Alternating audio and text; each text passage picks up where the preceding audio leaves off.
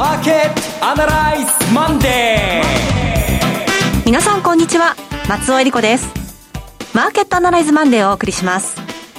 パーソナリティは金融ストラテジストの岡崎良介さん。少しずつですけども桜はやっぱり咲き始めますね。そうですね。大した生き物の力っていうのを感じますね。岡崎良介です。今日もよろしくお願いします。はい。えそして株式アナリストの鈴木一之さんはお電話でのご出演です。鈴木さんあこんにちは。鈴木和之です。よろしくお願いします。今日もよろしくお願いします。この番組はテレビ放送局の BS12-12 で毎週土曜昼の1時から放送中のマーケットアナライズプラスのラジオ版です。海外マーケット東京株式市場の最新情報具体的な投資戦略など耳寄り情報満載でお届けしてまいります。さて東京市場ですけれども今日は大幅安となっています。はい今日はあの戦略を語る前に状況判断確認することがいっぱいあって、ええ、つい先ほども5分前ですけども松尾さんに火事が金曜日で、はい、地震が土曜日でしたね。ってい。うのを聞いてて、はい、で、えその前に日銀があってその前に FOMC があってと。まあ、4つぐらいポイントがあるんですかね、はい、えー、こういう中で、えー、今日の500円安どう考えるか、うん、うん、ポイントはここですね。はい。今日はまずそこからたっぷり伺っていきたいと思います、はい、それでは番組を進めていきましょう。この番組は株365の豊トラスティ証券の提供でお送りします。今週のストラテジーこのコーナーでは今週の展望についてお話しいただきます。まず火事と地震の話なんですが、まあ昔から事故に売りなしなんて言ってですね、下がったところは買えたっていう、まあ迷信みたいな、教訓みたいな、まあ一個一個の事象の、えー、データとかきちんとであの残ってないんですが、まあ、まあそれは理屈の上では間違ってないと思うんですね。うん、ただ、あの、場所が場所というか、あの、起きた会社がルネサスという、はい。うんと、最高性型の、最高性型っていうのは、まあみんな一回さじ投げてですね、えー、再生もう一回やり直すんだっつって寄せ集めた会社なもんですから、やっぱりいろんな問題が、まあメンテナンスコストかけなかった。なんかほじくっていくと本質的な根っこの弱さみたいなものが見えるかもしれませんね。で、自動車関連に関して言うと、どうでしょうかね。まあ、根本的な減産まではいかない間にですね、終わるんじゃないかなと私は思うんですが、これは各社からの、まあ、アナウンスメントを待つしかないなと。うん、まあ、基本的にそんな大きな調整ではこれはないと思うんですね。うんただそれよりも、えー、今日の、というか金曜日の、はい、でもっと言うと予想通り木曜日がピークだったんですけども、木曜日後半から金曜日、そして今日にかけての調整は明らかに日経平均の調整なんですね。はい。あの、先週の放送で木曜までに一回ニュートラルにというか手締まうようにというふうにお話したと思うんですが、まあ予想通り日経平均型はもう ETF 買わないと、はっきりと明言してきました。日本銀行ですね。それから大きく下げた時しか ETF の購入はしないということ。残念ながら中古型までは踏み込むことはなかったんですが、これでいずれにしても結論としては日経平均の割高感はおそらく1ヶ月から3ヶ月ぐらいかけて修正に入っていくと思います。うん、トピックスに対して日経平均がこれ NT 倍率というですね、尺度で測られているんですけども、今まで一方的に日経日経日経と、もう何でもかんでも日経だレバレッジだみたいな感じで、えー、大騒ぎしてたんですけども、えこれが一気に修正されます。で、日銀が3、20%以上持ってるような株ですね、えアドバンとかファストリとか TDK とかですね、こういったとこも、やはり修あの修正されるのは、まあ、やむを得ないと。別に、その会社が悪いわけじゃないんですよ。そうじゃなくて、マーケットが悪いんで、これはそれについてったわけで、提灯つけてったようなもんですからね。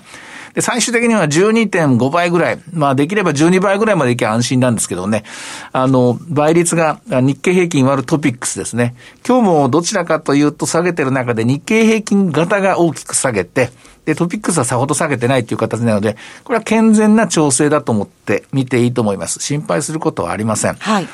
えー、で、なおかつ、もう一つ言うと、あの、日本銀行の金融政策の変更は、えー、ETF の、まあ、質を変えるということが一つありましたが、もう一つは、長期金利の居所を、ほんのわずか5ベースだけですけども、少し幅を取るということを発表しましたね。この幅を取るだけでドル円は109円台から108円台にスルスルっと落ちました。為替市場はちゃんと理解しています。日米の金利差が若干縮まるという、今まで通りほったらかしにしてアメリカの金利がイケイケどんどんで上がっていけばそれで円安になるんだということについてはブレーキはかかる。非常にまあエンジンブレーキみたいなもんですけどね、ゆっくりしたブレーキがかかるということで、おそらく日米金利差は2%は超えてこないんだろうなということがはっきりしてきた。2%を超えない時代というのが、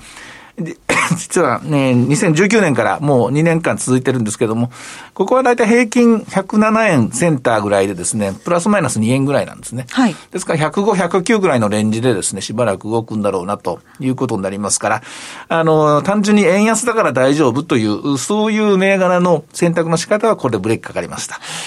あとは、まあ、アメリカの金融政策に関して言うと、予想通りも何もなかった。一部の人が先走ってですね、買い取りの数字が変わるんじゃないか、債券買い取りが変わるんじゃないか、何も変わりませんと。で、えー、利上げについては2023年の末までありませんと。で、えー、テーパリングについては、これからゆっくり考えますと。えー、それからはあ、の、補完的レバレッジ、自己資本比率計算の規制緩和措置ですね。これは今日発表になったみたいですけどね。予予定通り3月末で終わると。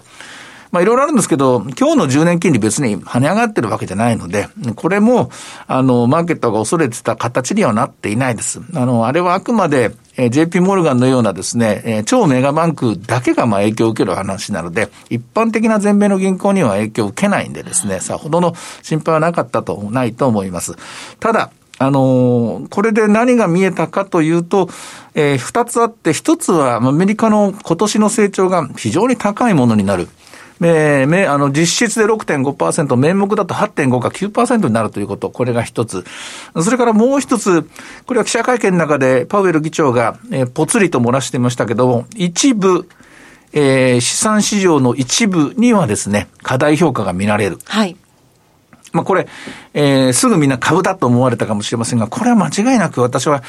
不動産だと思います。先週のテレビの方でもね、はい、解説していただきましたこれはまあ30日に、あの、来週になりますかね、はい、ケースシラーというですね、えー、指数が発表されて、全米の価格、えー、不動産価格がわかるんですが、もう2桁水準になってますから、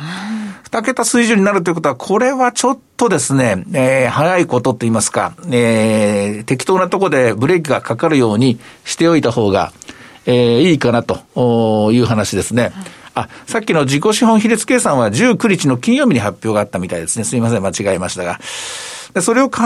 えるとですね、アメリカの、これ、長期金利の上昇、超長期金利の上昇、住宅ローン金利の上昇によって、自然のブレーキがかかるのが一番望ましいんですね。ですから、今は、えー、自然にブレーキがかかるのを静観しているという状況。で自然にブレーキがかからずに、まだまだ、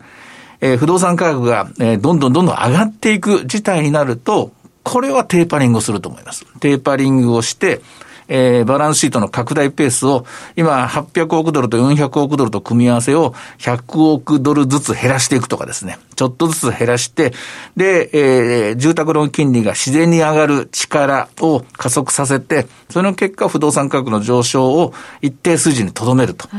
これが、ここ数ヶ月の間に次の FOMC の仕事になると思います。で、結果的に、えー、アメリカは短期金利の上昇は抑制しています。はい。5年まで、まあ3年までですかね。3年までの金利は、2023年までの金利は止まったままです。だけど、10年よりも先の金利はまだ上がります。おそらく10年金利は2%まではもうすぐ簡単に上がると思います。10年で2%ということはおそらく30年で2.75ぐらい。30年で2.75ということは住宅ローン金利は4%ぐらい。住宅金利が4%ぐらいあるっていうことは、えー、通常の、えー、投資的格差の利回りも大体これと同じ水準が普通ですから、えー、企業の、トリプル P クラスの企業の社債の利回りも4%ぐらいになると。これが今年のとりあえず見えた次の着地点です。で、この金利水準に合わせて、どうかな？この株は大丈夫かな？金利に負けないかな？勝てるかな？成長が阻害されるかな？どうかな？というのを株式市場関係者は、えー、みんな、まあ、あの、目を皿のようにして一個一個、えー、調べている最中だと思います。形として漠然としたグロース相場は終わると思います。はい、はっきりと成長力のある会社は生き残ると思いますが、ただただ買われたもの、ただただ何にも根拠もなくですね、えー、株価だけが上がったものについては引き続き修正が起きると思います。ただその一方で景気の回復はアメリカが9%の名目成長あるならば、これはですね、世界の景気にはプラスですから、景気敏感株はまだまだ買いの目で見ていいと思います。で、それに連動する形で日本のバリュー株もですね、買われていくものが多いと思います。まあ、そういう意味では、大きなフレームワークは先週から今週にかけては何も変わっていないと思います。ここにただ、え、火事と自信が加わったと。そういう目で見てもらえばいいと思います。さて、結論として、今週から来週にかけての日経平均の株三六の戦略ですけれども、先週、ボックス圏でであろうと。レンジ相場でしょうと。で、500円ぐらいちょっと上まで、3万500円ぐらいですかね、のイメージしてたんですけど、大体まあその通りになったんですが、今週は逆に、えー、日銀の金融政策決定会合で点検が終わって、はい、予定通り、えー、日経平均がこれ、えー、ディスカウントの方向に動くことが決まりましたから、えー、先、あの、先週よりは、500円か、もうちょっとぐらい、えー、レンジを下げて、えー、おそらく下は、そうですね、2万8000円ぐらいまで見て、で、上3万円ぐらいのレンジでですね、あの、この狭いレンジの中で確実に利益を上げていく、そういう手堅い戦略が日経平均型のトレーディングには望ましいところじゃないかなと思います。うん、あの、冒頭のお話のところで、まあ、数ヶ月かけて、これからその日経平均の今までの歪みっていうんですかね、はい、それを戻していくというお話でしたけれども、じゃ長い目、ちょっと中期の目で見た場合には、もうしばらく下落のトレンドに入っていると言っていいんでしょうか？トピックスについては下落ではないと思います。うん、日経平均はトピックスに対して割り負けするという意味です。まあ、簡単に言えば、全体でに、あの、日銀っていうのは日本株の平均すると7%買ったんですよ。ええ、だけど日経平均型の一部は20%以上買っちゃったんですよ。うん、だから、簡単に言うと、20%以上買っちゃったものを、今から7%まで売れば一気にですね、調整が起きるんですけど、そんなことしませんから、20%持ったまま7%までこう買い上げたものが、これからは、この20の方はあんまり変わらないまま、7のものが8、9とこう上がっていくみたいな。バランスを取りながら。バランスを取りながらの形になってきますからね。うん、ですから、えー、完全に元の水準に戻ることは想定しづらいんですが、いずれにしても、えー、上がる時のスピードは、えー、日経平均型よりもトピックス型の方がいいでしょうし、もっと言うと、その先ほど言いました、えフレームワークが変わっていない、世界の景気は今年度に関してはかなり力強いものが期待できるという状況であれば、やっぱり日本も中古型株が中心の展開になると思います。鈴木さんはいかがですか？あのままさにそうですね、歪みが訂正されるっていう、修正されるっていう方向に、まあ、しばらく行くんだろうなということでしょうね。あのパーセンテージで言えば、あの 数字ばっかりであの続いてますけど、年初からの上昇でいうと日経平均23%今あのここまで上がってるんですよね、はい、でそれに対してトピックスが15%の上げにとどまってますのでこの開き具合が、まあ、修正されていくということなんですね。トピックスがどんどん上がっていくか日経平均があの、まあ、若干下がってトピックスが上がるという動きが、これから起こるのかこれは難しいんですけどね。でもっと開いているのが実は大型株と小型株でもう少し開いてまして大型株指数は年初から16%上がってるんですけど小型株指数は9%ぐらいの上げにとどまってるんですよね。で一方でマザーズは36%年初から上がってますから年初からということで見るとですねあの小型株イコールマザーズではないっていうなんか言い回しとしては複雑なんですが、ええ、マザーズ以外の小型株ですから東証一部の比較的小ぶりのところ小さいところがこれからしばらくは強含んで、大型株っぽいところは、まあ、それなりに上がるんでしょうけど、むしろ小型株優位の展開というのがしばらくは期待できるんじゃないかなというふうにも思いますね。なるほど。まあね、あの年度末、日々の生活もいろいろね、変わる時期でもありますが。そういや年度末ですね。そうですね、うん、ちょっとマーケットの方もいろいろ変わるかなというとこですね。えー、では、さて今週の株三六の動き、今日の様子見てみましょう。はい、えー、これはもう株三六2021年型のものですけどね、21年現月のものですけれども、はい、これは現在29,265円。えー、寄り付きは582円のスタートで、これがほぼ高値です。でその後207円まで下がって、安値金棒のところで現状は取引が続いています。まあ、5番、えー、今日に関して言うと、どうでしょうかね。日銀の ETF が入るか入らないか。うん、まあ、あの、この間、えー、あの、相場の急変でない限りは入らないと言ってるので、入らないのが基本だと思うんですけど、入らないのが基本だと思うんですけども、一応、トピックス型の、マーケットの、トピックス型の指数がどんな風に動くのか、ちょっとだけ注目しておいてもらいたいと思いますね。今後、そのマーケットの急変、日銀が入ってくるようなタイミングっていうのは、どれくらいの変動があった時と思われわれますか？変動と同時に原因というのもここから先は重要だと思います。はい。例えば、地政学上のリスク、うん、何かが事件が起きたとか、まあそれこそ地震が起きたでもいいですけれどもね、これは外政的にマーケットの外からやってきたみたいなケース、これには対応してくると思います。しかし、例えば業績が悪かった、えー、企業が続出した。あるいは景気が悪くなってきた。まあ、こういう局面においてはですね、どちらかというと、1%下がろうが2%下がろうが生還を決め込むんじゃないかと思います。で、注目点は仮にですよ、仮に円高になって株安になった時。うんこの時に日銀がどう動くか、ここに私は注目しています。はい。さて、いろいろ展望していただきました。今週末土曜日には午後1時から放送しますマーケットアナライズプラスもぜひご覧ください。また、Facebook でも随時分析レポートします。以上、今週のストラテジーでした。ではここでお知らせです。株365の豊トラスティ証券より鈴木さんがご出演される動画コンテンツの情報です。豊トラスティ証券では投資家の皆様の一助にと動画コンテンツの充実を図っています。岡崎良介さんやゲストを招いた動画など、充実のラインナップをタイムリーにお届けしています。現在は鈴木和之さんが2021年注目テーマと鈴数注目株についてお話ししています。鈴木さん、この内容を少し教えてください。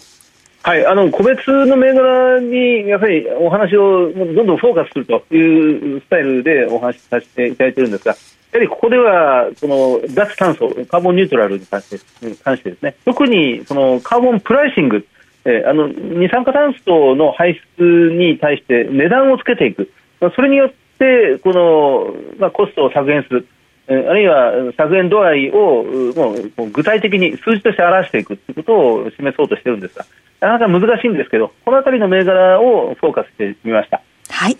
え鈴木さんの動画コンテンツをご覧になられたい方は、豊かトラスティ証券のホームページから、投資情報の豊かマーケットを開いていただきまして、ひろこのスペシャリストに聞くの鈴木さんのコンテンツをクリックしてください。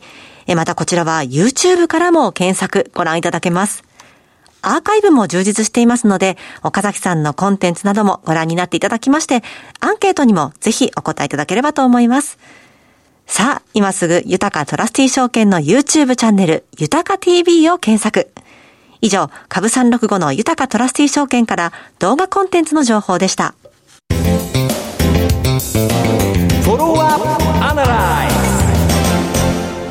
さあ、では今週も参りましょう。鈴木さんの注目企業です。今日もよろしくお願いします。はい。えっと、今日の私の注目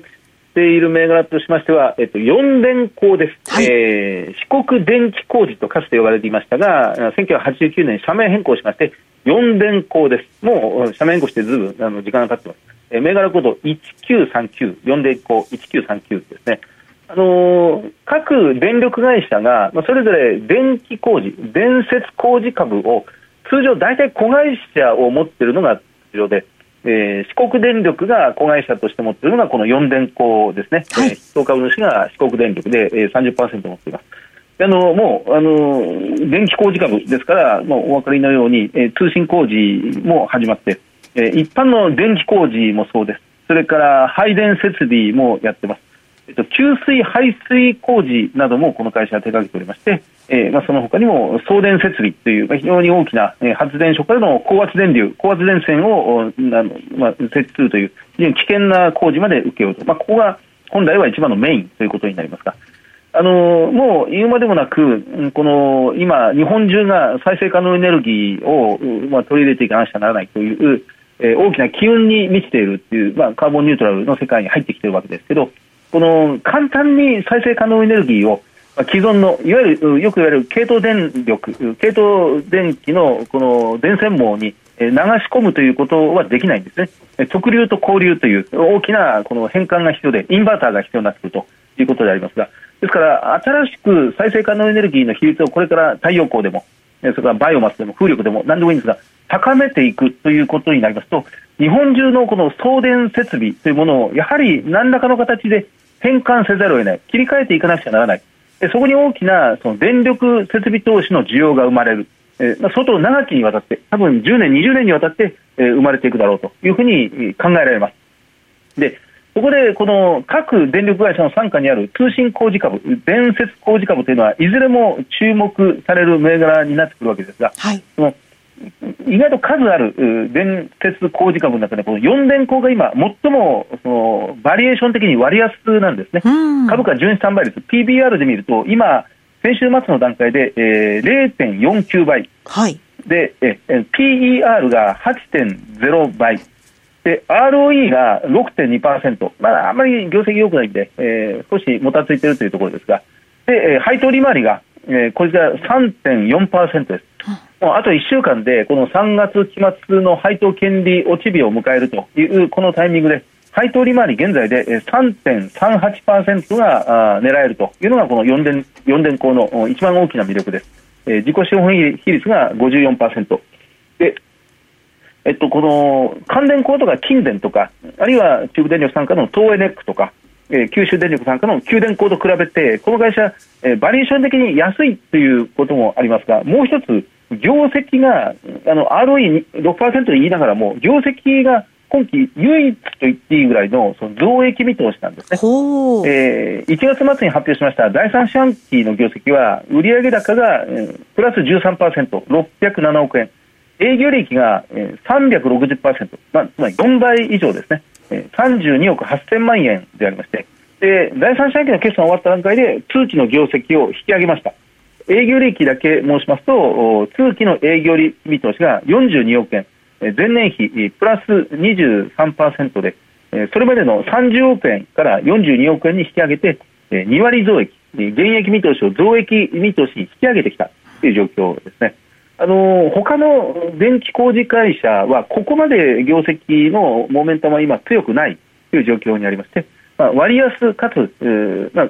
まあ、業績も非常に堅調であると、しかも配当利回りが非常に高い、えー将来的にはその売上が伸びる余地というのはかなり大きくなってきているという、そういういくつかの観点で、この4電工というものに改めて注目したいと思います。えー時価総額が、えー、大体240億円ぐらいです。えー総資産が900億円、えー売上も900億円に対して今、時価総額が240億円、かなり割安で、株価、えー前場の終値では2900円ぐらいというところでありますね、えー、4電工です。岡崎さん。うん。やっぱり必要ですね。うん。何が必要かというと、あの、この間、えーテレビでの放送でも高井さんのプレゼンテーションというか説明の中で思ったんですけど、やっぱりこの脱炭素の中で我々はともすれば最終商品に目が行きがちなんですけども、はい脱炭素に変わるための設備投資ですよね。ええここって、実は全然まだ発掘されてないなと思うんですね。えーそういう意味では、電力の設備投資。で、高井さんの話の中でひらめいたのは、そうか、やっぱり銅の設備投資っていうのはまだまだ増える必要があるんだな。いろんなおそらく材料が変わっていくわけですね。これの設備投資関連銘柄、まだまだ発掘すると出てくるような、そんな気がしますね。はい。えさて、マーケットアナライズマンデーはそろそろお別れの時間です。ここまでのお話は、岡崎亮介と。追加税とそして松尾恵里子でお送りしました。それでは今日はこの辺で失礼いたします。さようなら。あこの番組は株365の豊かトラスティ証券の提供でお送りしました。